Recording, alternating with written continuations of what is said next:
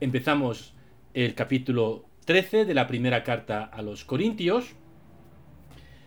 Y recordamos en qué sección nos encontramos de esta primera carta a los Corintios.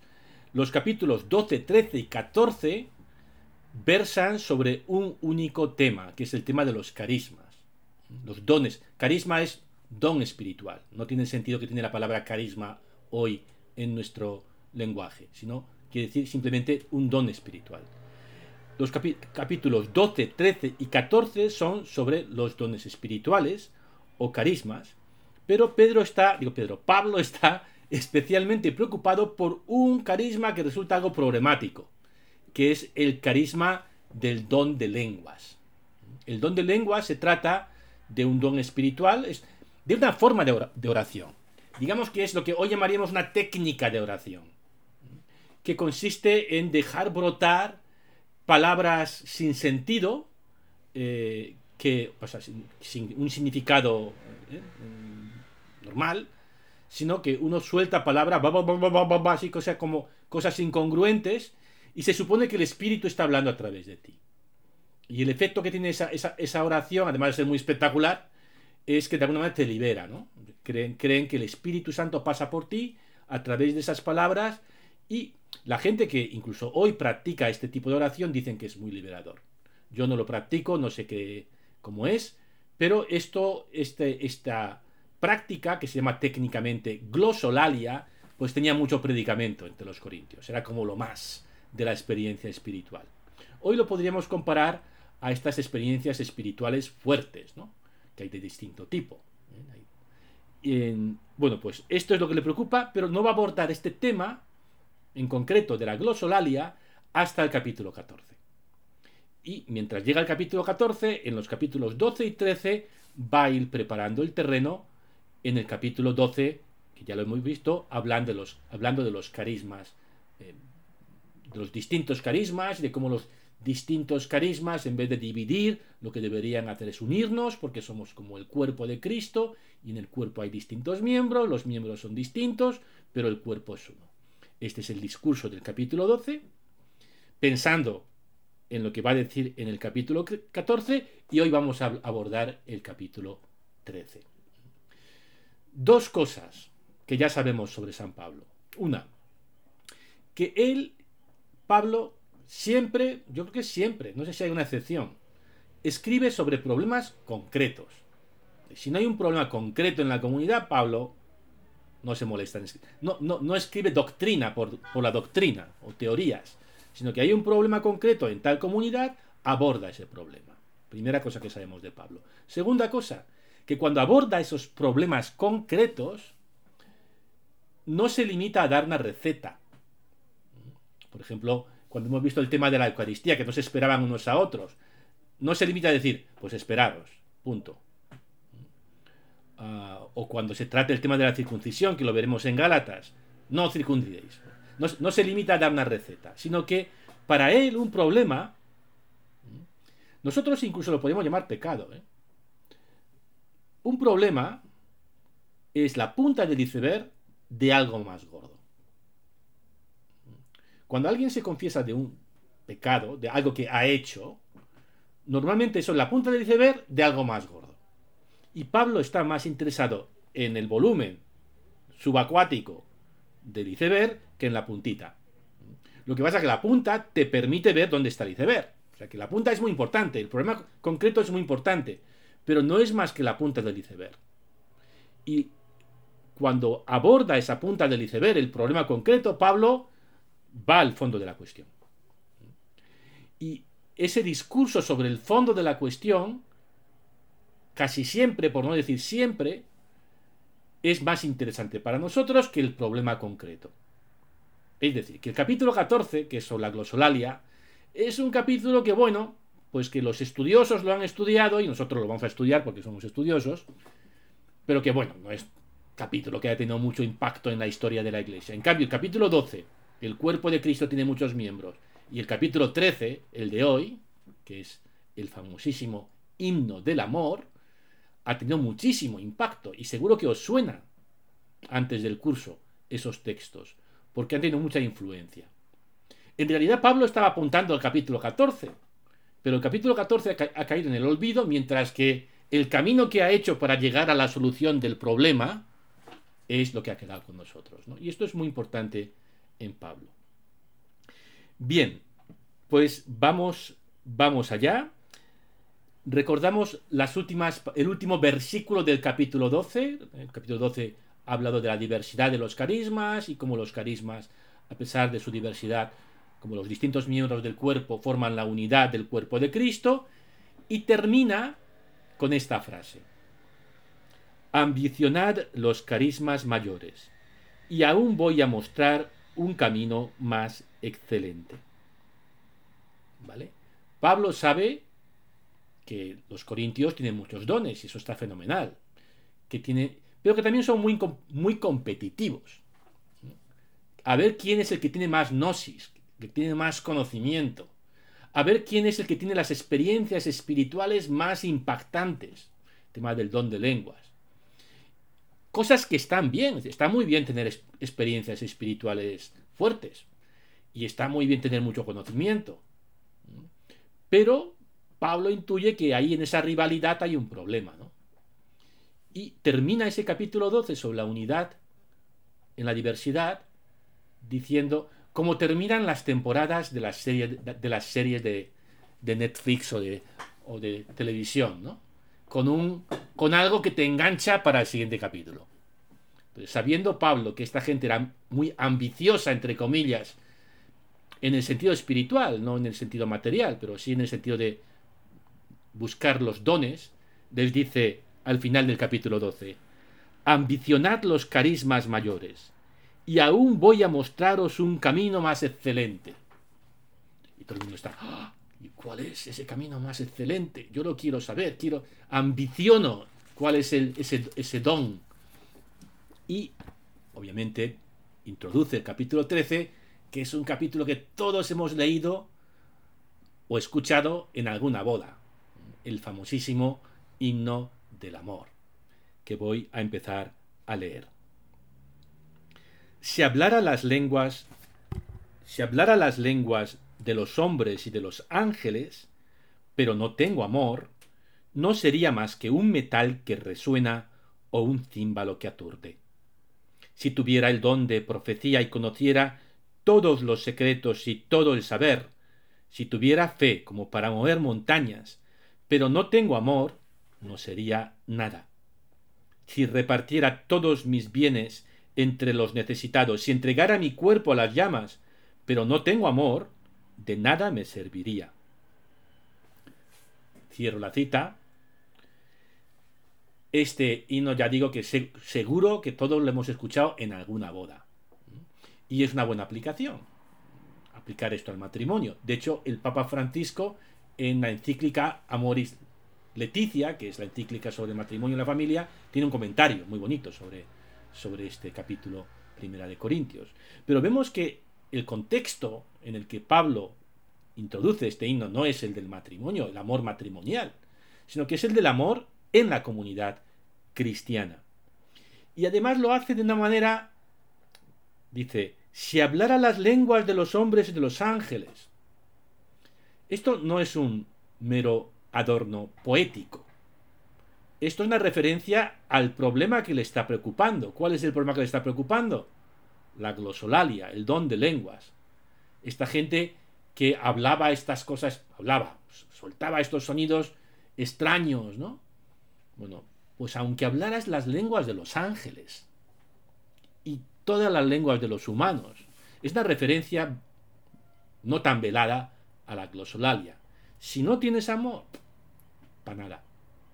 Y luego va haciendo referencia a los dones que ha enumerado en el capítulo 12. ¿eh? Si tuviera el don de profecía, no solamente el capítulo 12, sino el capítulo 11, las profetisas, ¿no? La profecía está muy bien, pero si no tengo amor, si tuviera fe, otro, otro don, otro carisma que ha mencionado en el capítulo 12, como para mover montañas, pero no tengo amor, no sería nada. Es decir, que hace referencia, eh, va hilando este capítulo, va hilvanando este capítulo al capítulo anterior. Y diciéndoles a los corintios, eso de los dones espirituales está fenomenal, pero si no tengo amor, no me sirve para nada. Y luego introduce eh, eh, cosas que no había dicho antes, como repartir todos mis bienes entre los necesitados, o ya en plan hiperbólico, exagerado, si entregara mi cuerpo a las llamas. Si no tengo amor, de nada me serviría. Esta, esta, esta es la introducción al, a este famoso himno del amor. Y antes de entrar en la parte central de este himno, que es la más interesante, eh, una nota sobre la palabra que hemos traducido, y yo estoy siguiendo la traducción de la Conferencia Episcopal Española, es decir, la, traducción oficial de la Iglesia Católica en España, traduce detrás de la palabra amor, encontramos la palabra griega agape. En griego moderno se pronuncia agapi. Había una canción famosa, yo creo que era de Víctor Manuel, que decía agapimu, mi amor. Pero agape, griego clásico, o agapi, griego moderno, es la palabra que estamos traduciendo por amor. No era la palabra más normal para decir amor en la lengua griega de aquel tiempo. De hecho, la lengua griega tenía varias palabras, o mejor dicho, varios conceptos distintos a los que ellos nombraban con palabras distintas, nosotros en castellano los colocamos bajo el mismo paraguas de un mismo, de un mismo término que es la palabra amor, que quiere decir muchas cosas, ¿no? las dos palabras fundamentales en la lengua griega para decir lo que nosotros decimos amor en castellano hoy son una, eros, eros erótico. Eros, ¿qué es el eros? Pues es la atracción que siente eh, el hombre por la mujer o la mujer por el hombre. ¿no? Cuando un, un hombre le dice a una mujer, te amo, pues está usando la palabra amor en el sentido eros. Me atraes, tiras de mí, hay algo en ti que, que es como un imán, e, ese amor de atracción. Eh, Platón, que es quizá el, más importante filósofo de la antigua Grecia, bueno, después de Sócrates, que no escribió nada, pero Platón escribió las cosas que decía Sócrates, Platón dedicó uno de sus diálogos al amor, o mejor dicho, al eros. Y es, es un diálogo muy famoso que se llama en castellano El banquete, y que en, griego se llama simposio. Simposio quiere decir literalmente beber juntos. Y el diálogo es un grupo de amiguetes que se juntan a beber, algunos se emborracha, es una, es una, juerga.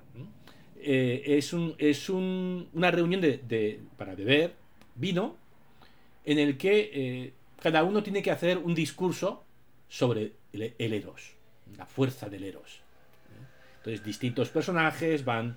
E, es muy divertido, ¿eh? O sea, Platón, cuando se estudia. Ah, se, estudiaba, se estudiaba, por lo menos en el bachiller, era como un tío como súper cerebral, súper seco y tal. Y lo, y lees y es todo lo contrario. En el banquete uno se emborracha, le quiere meter mano a Sócrates. Eh, la única que dice algo sensato es una prostituta. Es un, es un texto bastante complicado y bastante interesante desde el punto de vista literario. Bueno, pues Platón en este diálogo dice muchas cosas, pero una de las cosas que dice es que también el bien y la belleza tienen una fuerza erótica. Es decir, atraen. Igual que, que, el hombre se siente atraído por la mujer, el alma se siente atraído por la fuerza del bien y de la belleza. Curiosamente, el griego, que tiene muchas palabras para decir amor, eh, tiene una misma palabra para decir bien y belleza. Son la misma palabra, kalos. Que puede decir eh, bondad en el sentido moral o también puede decir belleza en el sentido estético. Bien, pues eh, la, la, fuerza erótica no necesariamente sexual. Es toda, todo amor que tira de ti. Que te, que te emborracha, que te, que te, enamora. Eh, el Nuevo Testamento jamás utiliza la palabra eros, nunca.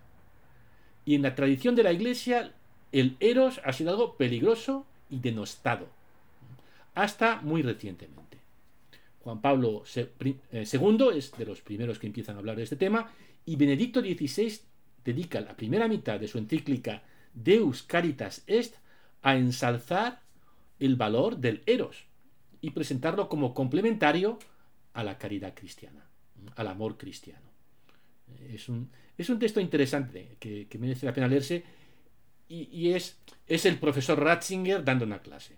Está, es, se nota que, el tío era profe, eh, muy bien, muy bien, se explica muy bien, ¿no? Bien, esto es el eros.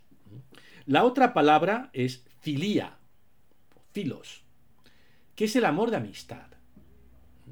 Dos personas son amigas si pueden colaborar hacia un fin común.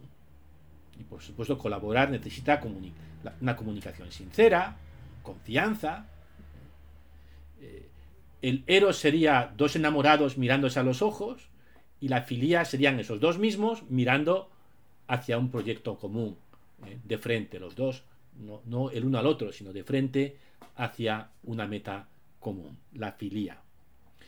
El otro gran filósofo de la antigua Grecia, que es un discípulo de Platón, Aristóteles, dedica dos capítulos, los dos últimos capítulos de su libro La ética, Ética Nicómaco, a la amistad.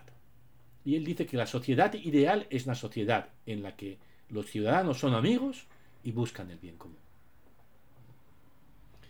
Bien, el Papa Francisco habla a menudo de la amistad social.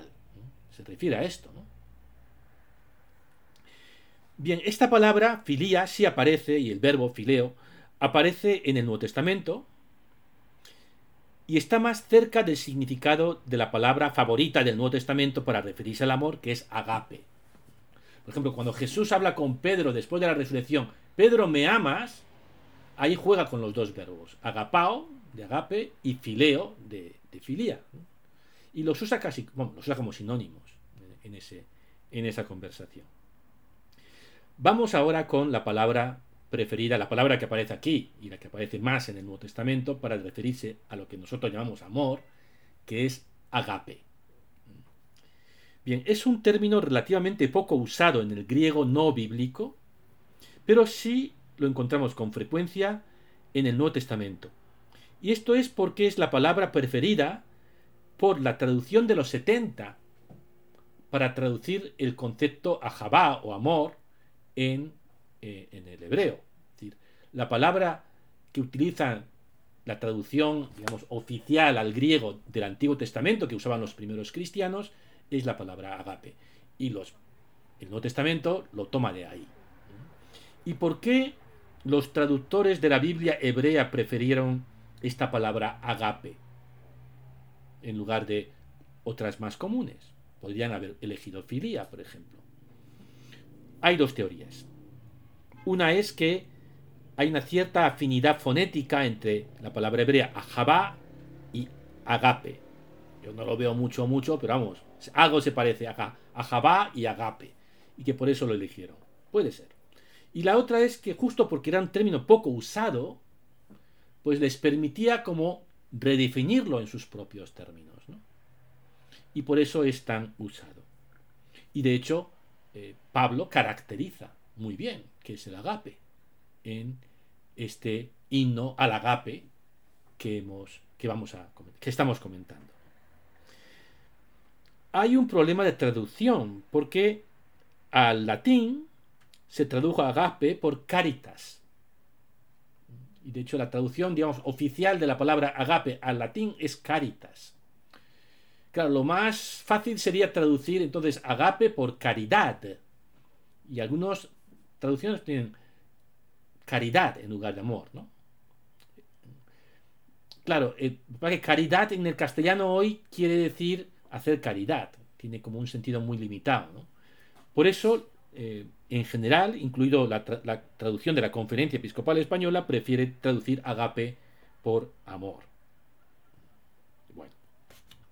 Pasamos entonces ahora a la parte central de este himno. El amor es paciente, es benigno. El amor no tiene envidia, no presume, no se engríe. No es indecoroso ni egoísta. No se irrita, no lleva cuentas del mal, no se alegra de la injusticia, sino que goza con la verdad. Todo lo excusa, todo lo cree, todo lo espera, todo lo soporta. esta es la definición del amor según San Pablo. Lo primero que dice es, el amor es paciente. La palabra griega es macrocimía. Macrocimía quiere decir que tienes el ánimo, cimos, grande, macro. Tienes un ánimo grande. Y por eso no, no reaccionas a la... No, no eres un tío reactivo. No es como...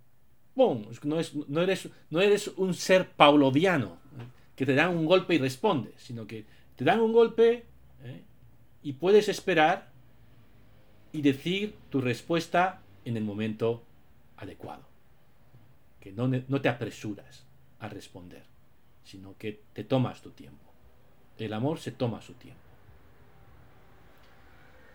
El amor es benigno, es bueno, busca el bien del otro.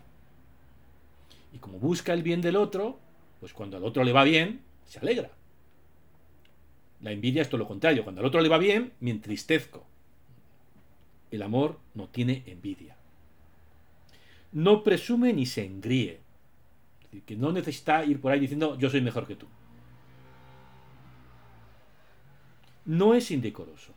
Es interesante que Pablo dice, el amor es cortés, guarda las maneras, que es una forma de mostrar respeto, De, no, de no invadir el espacio del otro, mostrar urbanidad, cortesía, buena educación.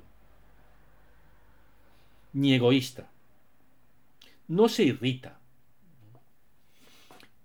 Enfadarse está bien, cuando hay motivo para enfadarse. Cuando vemos una injusticia, la reacción sana y cristiana es la ira, es el enfado. Pero aquí Pablo se refiere más bien a esta gente que está como llena de violencia interior basta que le, le, toques un poquito y ¡boom! responde, está irritado, ¿no?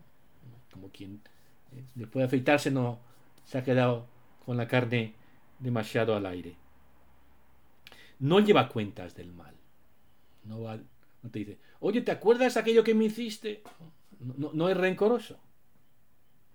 No se alegra de la injusticia, no pacta con el mal, sino que goza con la verdad. Todo lo excusa. La palabra griega aquí es callar. No necesita irlo hablando, sabe callar, todo lo excusa. Todo lo cree. No necesariamente que sea un crédulo o un pánfilo, sino que tiene confianza, le da una oportunidad a la confianza.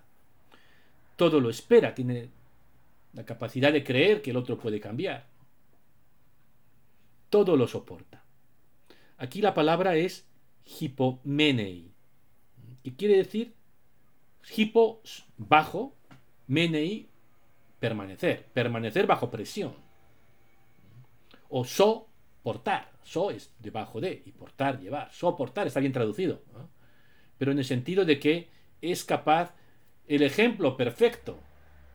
Un tío que pierde dos sets, que está bajo presión, que el tercero casi lo pierde. Y al final del tercer set, en vez de tirar la toalla, empieza a remontar. ¿A quién nos referimos? pues, eh, pues eso esa, esa resiliencia, ese aguante, ese, no, es, no es una virtud pasiva, solamente pasiva, ¿no? sino que es un aguantar para resistir. Bien. Pues esta es la descripción del agape que hace San Pablo. Y después ya como que como, cerrando el círculo, vuelve al tema, al tema por el que empezó, ¿no? Eh, o, introduce el tema de la, de, que la, de la superioridad del amor sobre los dones, que es el tema con el que comenzó el ¿no? Y dice así, el amor no pasa nunca. Las profecías, por el contrario, se acabarán. Las lenguas cesarán. El conocimiento se acabará porque conocemos imperfectamente e imperfectamente profetizamos. Mas, cuando venga lo perfecto, lo imperfecto se acabará.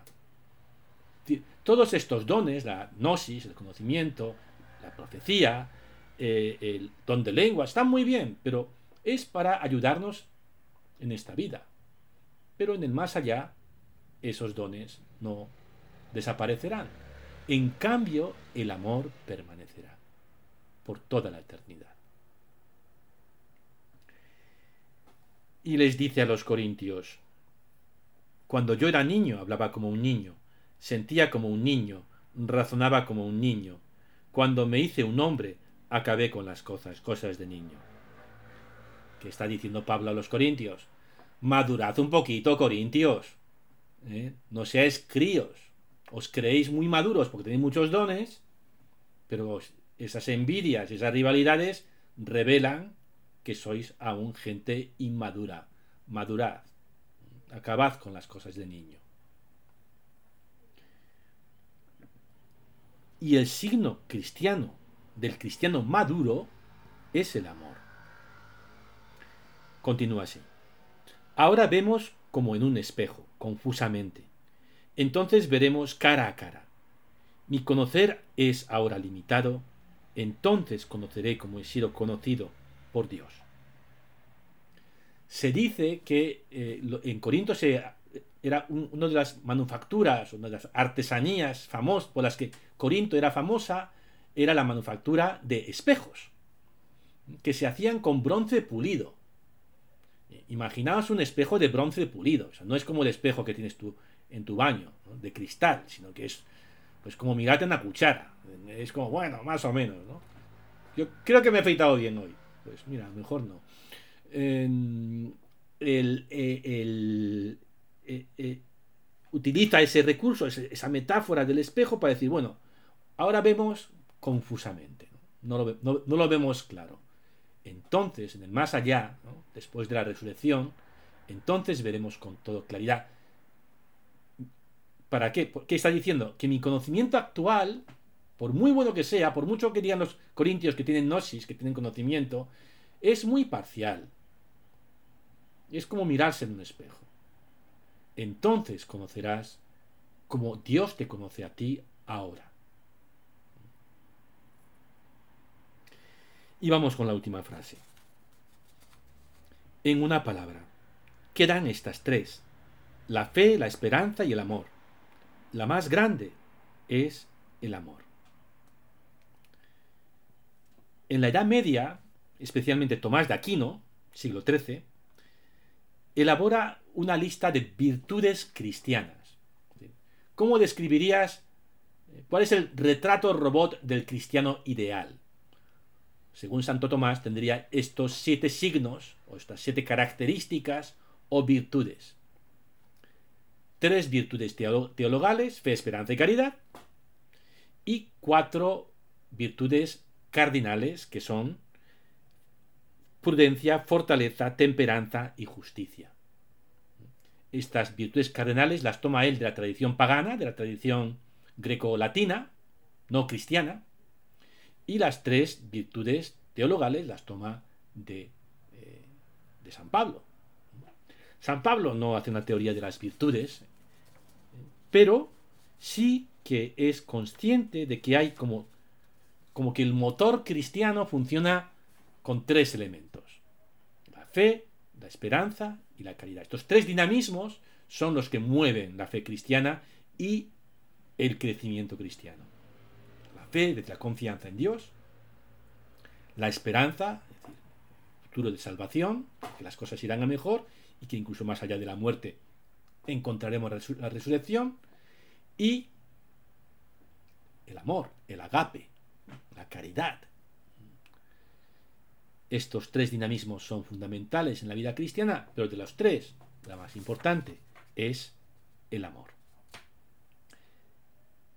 Bien, pues lo dejamos aquí. Aquí termina el capítulo 13 de Primera Corintios. Quizá el capítulo más famoso, no solamente de Primera Corintios, sino de todas las cartas paulinas, el himno al amor. Y las dos preguntas son, uno, cuéntanos tu experiencia del amor. como quieras, en la versión que quieras. Y dos, ¿qué has aprendido en la iglesia acerca del amor? Y no me refiero necesariamente o solamente a un aprendizaje teórico, sino ¿qué has experimentado en la iglesia acerca del amor? Hasta la semana que viene